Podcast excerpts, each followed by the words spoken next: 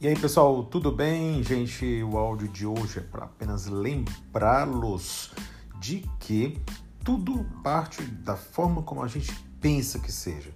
Se você vai ir no cliente pensando que, ah, não sei se vai dar certo, se ele, ele é muito assim, é muito assado, alguém chegou para você e falou que era e tal.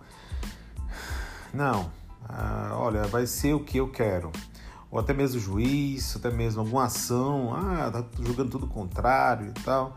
Mas agora só porque eu entrei, ingressei com a ação, vai, vai tudo mudar. Gente, é experiência própria.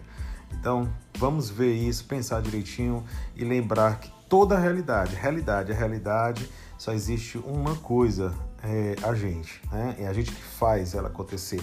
Ou faz ou desfaz, tá? Então, um bom dia para vocês.